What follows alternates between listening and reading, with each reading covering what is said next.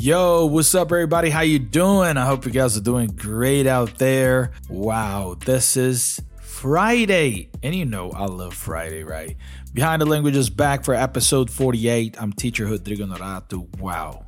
48, y'all. One time my mother said that consistency and discipline are more important than talent. I personally don't think that I am a talented guy to produce podcasts and, you know, to create all this things that I've been creating here with y'all. But, you know, what I can tell is that I am definitely a consistent and disciplined man. I know I am, you know, and I personally think that this is amazing when you're learning something. You know, when you're trying to change your habits, when you're trying to become a better version of you, don't you think?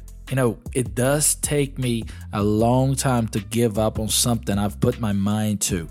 You know, I remember back in 2003 when I was trying to learn English. You know, of course, I was just like this, man, it's going to be difficult. I don't know. I don't know where this is going to take me and stuff, but, you know, I never gave up. So here I am, you know, creating podcast shows and doing a lot of stuff, teaching English, creating courses, and that's just amazing.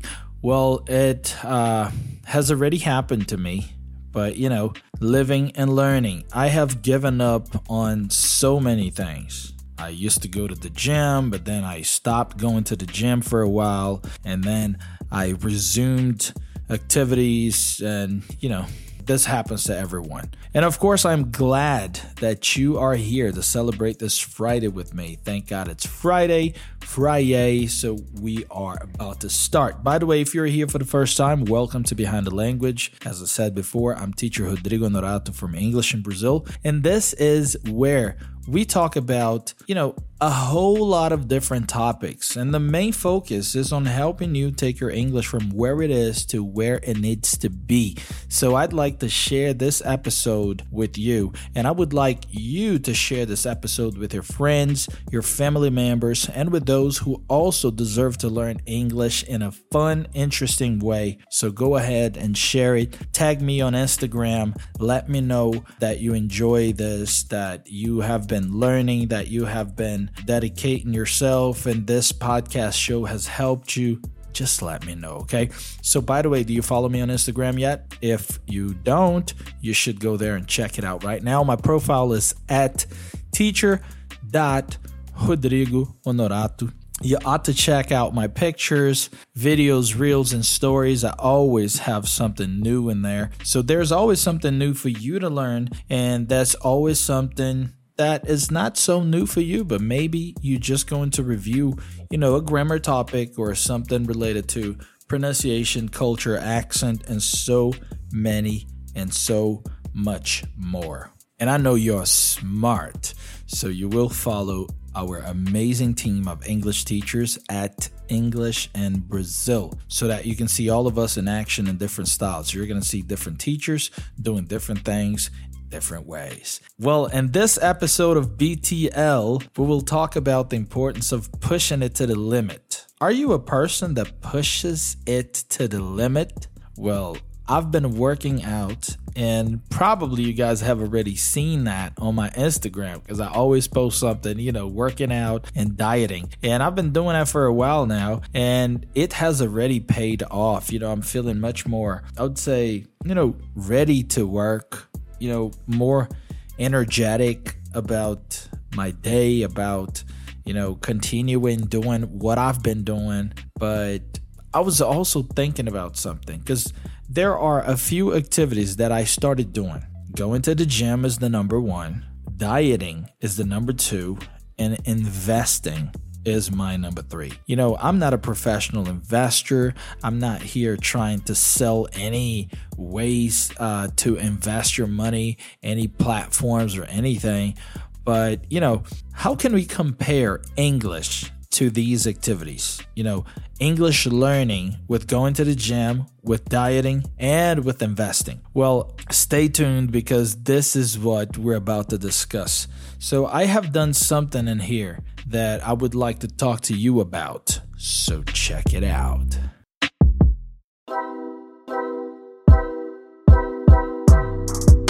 All right, so we're going to start off with the English learning and going to the gym. So I've taken notes of a few things that I would like to mention that I would like to talk to you guys about, but I was just like this, man. Hold on a second.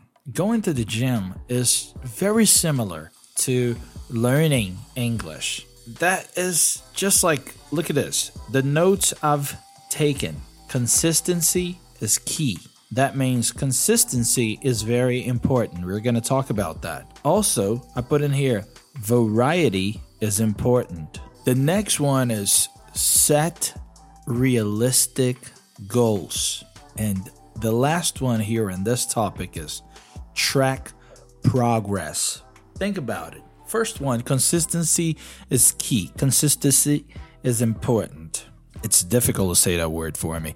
Consistency.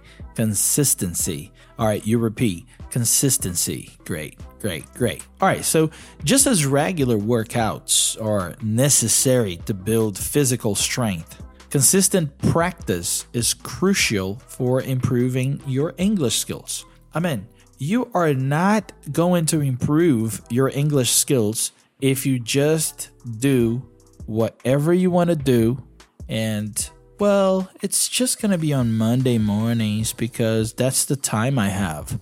Well, okay. Maybe if you do that every Monday, you will do it just fine.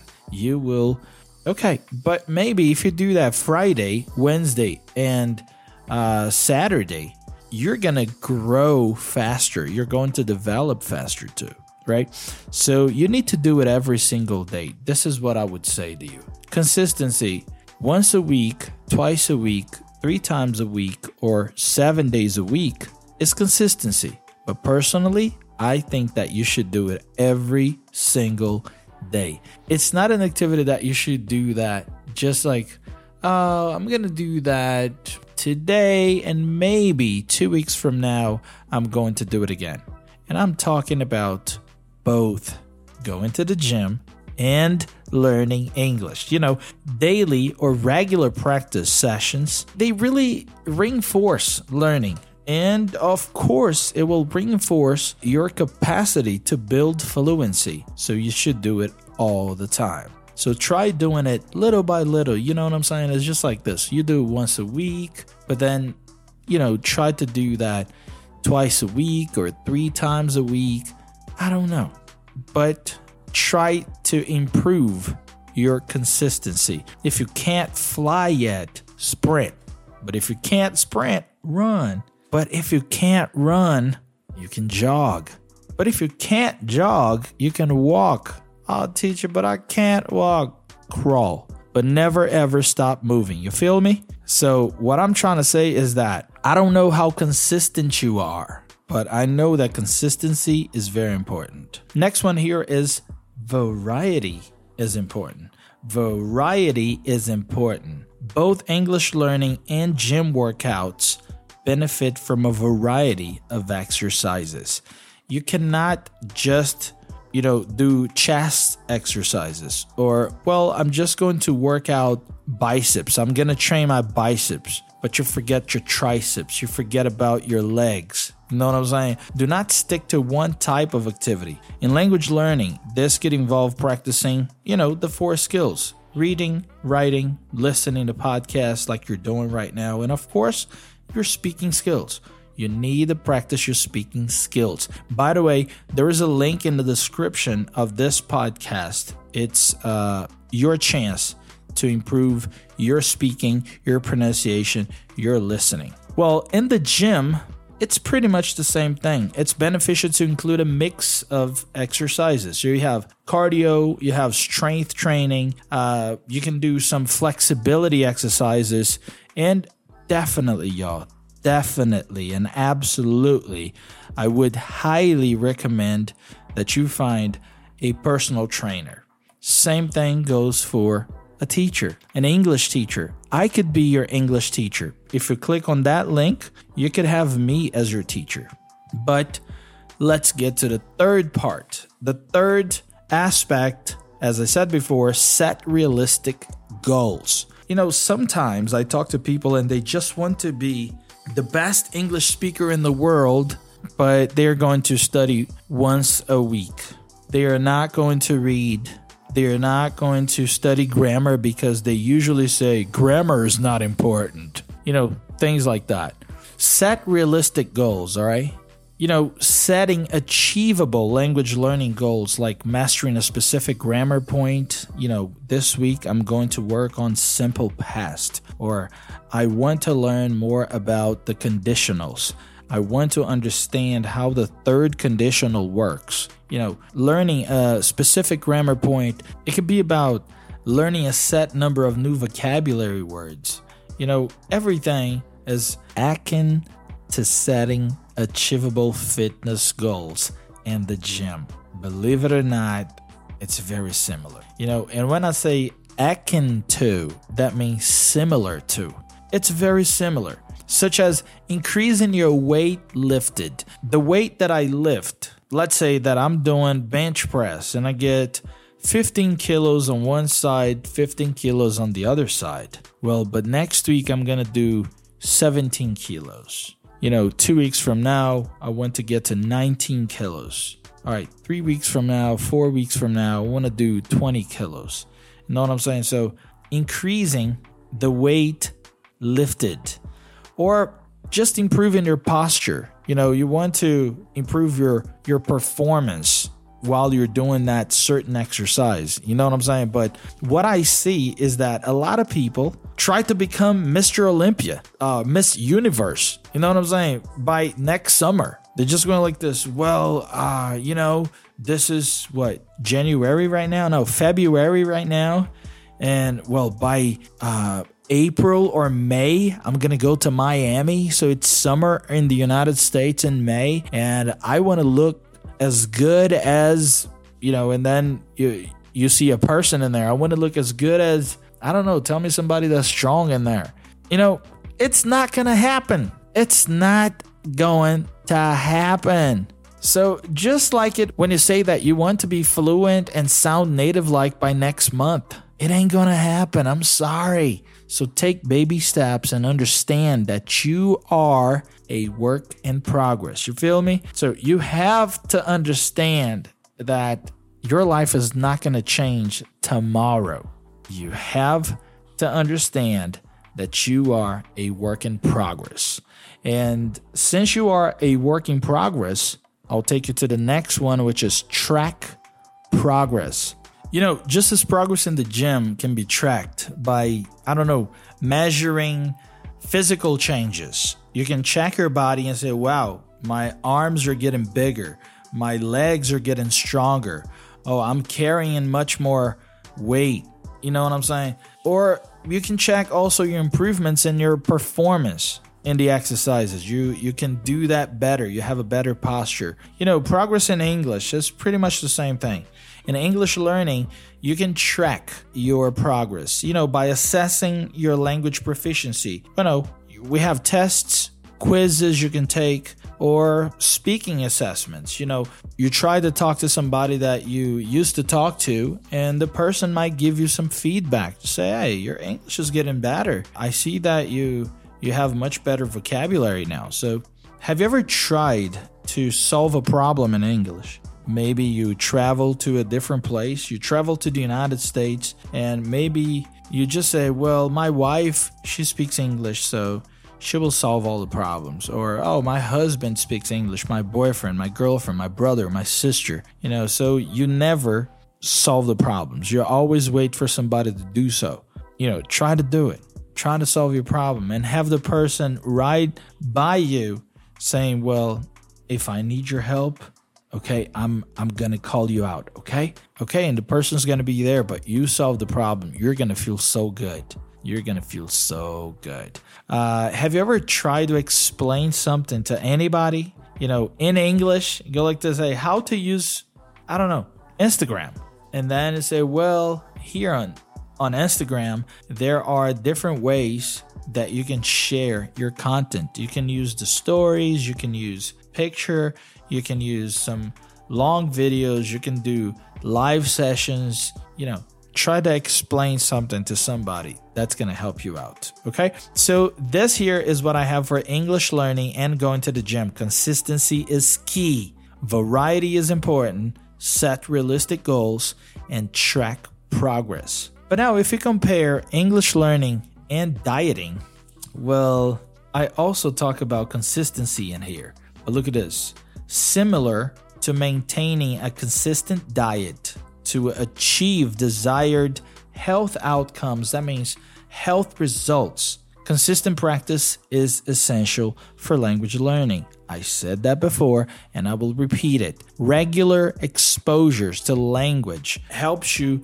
you know, in retaining vocabulary uh, retaining grammar rules, something that you've learned before, improving overall fluency. So that's why I'm always here producing content, producing podcast. You might think that you're the only person who benefits from this podcast, but actually, I benefit from this podcast too because I have to speak English. I have to put my English into practice too. And you know, I'm Brazilian. Portuguese is my mother tongue. Portuguese is my mother tongue, which means that I speak Portuguese all the time, every single day.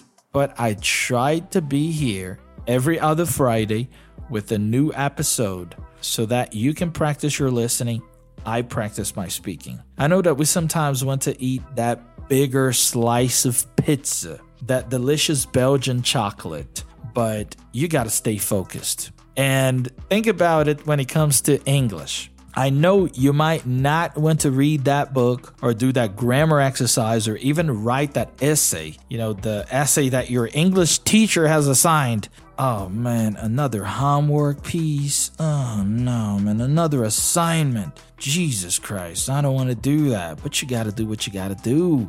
You have to do what you have to do to achieve things you've never achieved before. So sometimes, you know, I'm on a diet and I really do want to you know, I, I really do want to eat that bigger slice of pizza. I really do want to eat that delicious Belgian chocolate, you know, Tony, you know, some, uh, what is that, Milka. Oh my goodness, man. Or Lindt. You know, it's delicious, but I need to stay focused. You know, and the same thing happens to me as well. Like, I've got, you know, tens of books in my house that I haven't read yet. So I look at them.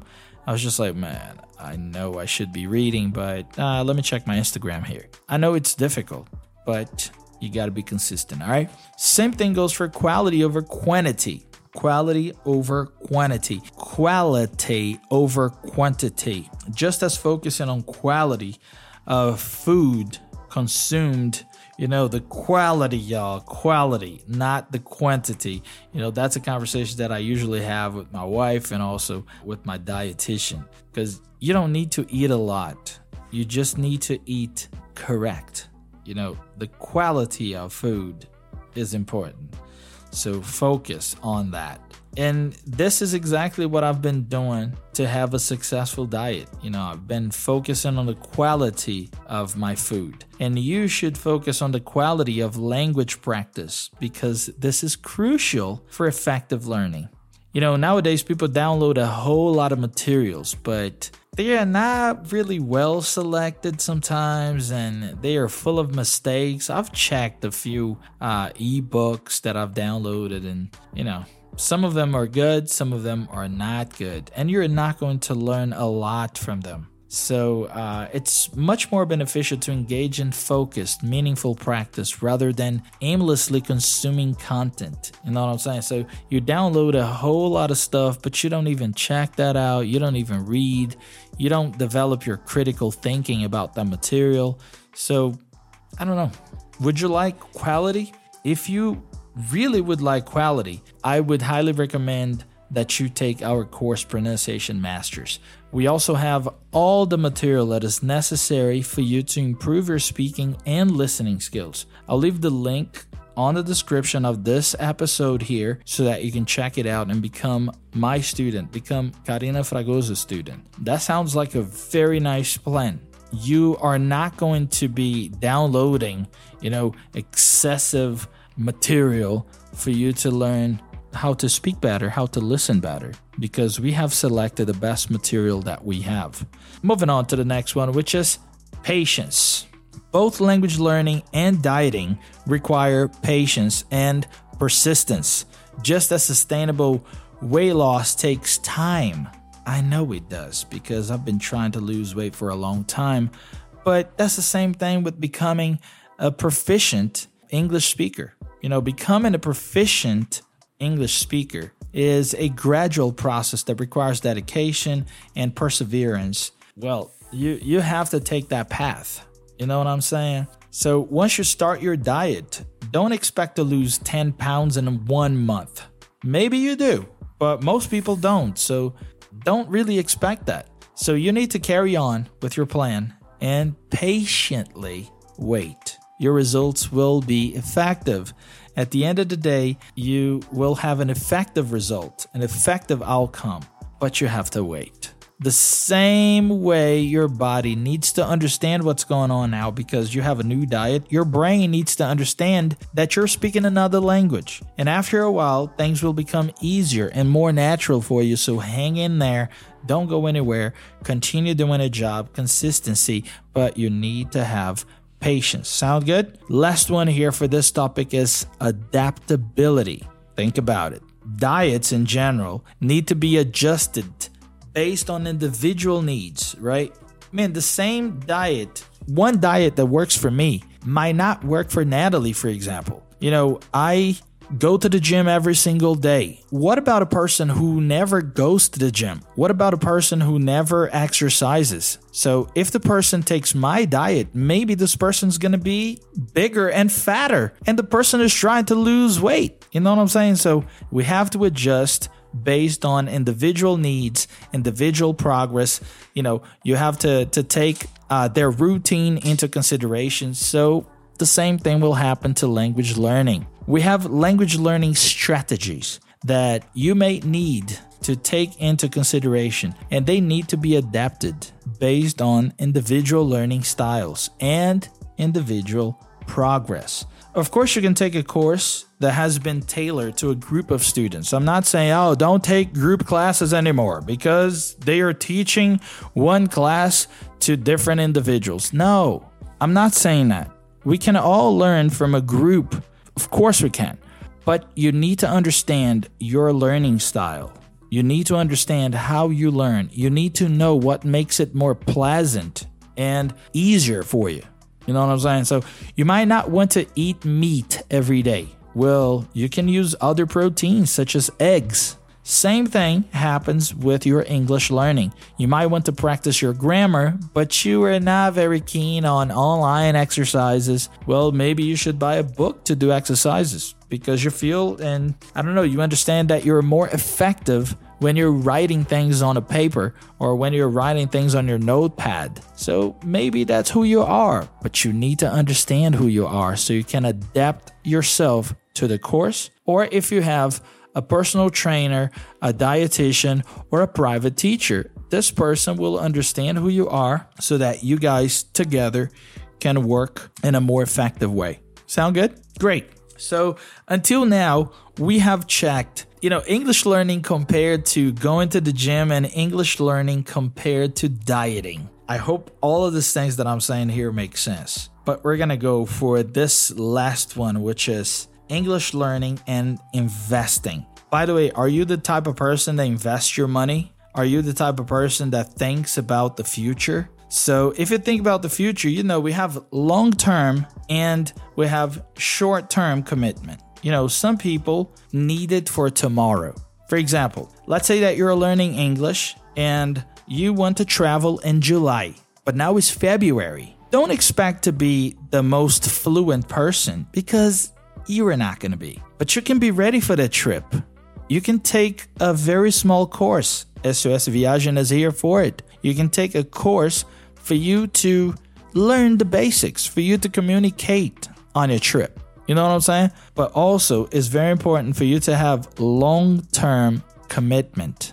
Both English learning and investing require a long term commitment for significant results. You're not going to be rich tomorrow because you invested today. but maybe you're going to be rich 10 years from now or 15 years from now. So, consistent effort and dedication over time yield substantial improvements in language proficiency or and financial returns when when it comes to investments. You know what I'm saying? So if money comes too easy, be extra careful. You're not going to grow 10% a month with any serious investment. You might be, I don't know, betting on sports, which is something that I really don't recommend, uh, or venturing out on, you know, day trade. You know, that's some crazy stuff, but you know, it's not going to be okay in the long run. It's not. Maybe you're going to lose everything that you've tried to save.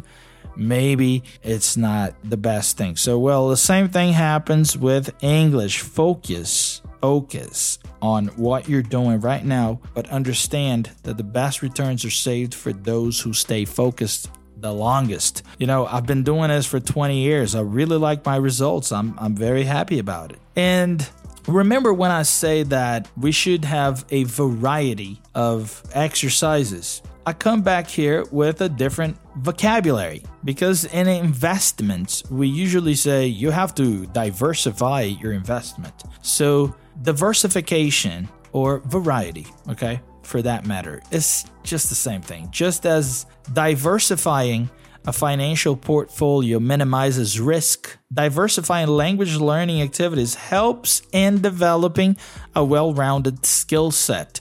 So think about it. Don't stick to just one type of music or just one kind of podcast or just one type of book. You know, listen to country music, listen to rap, rock and roll, read the news, read fiction books, nonfiction books, you know, read the magazines and talk to as many people as you can. Talk to as many people as you can. They will always have different vocabulary. They will always have different accents and they will speak either faster than you or more slowly than you. So you're going to start adjusting your ears as well to learn more about diversification or variety or variance of that language for that matter. So it's very important. Another thing that is great and you should focus on is compound effects.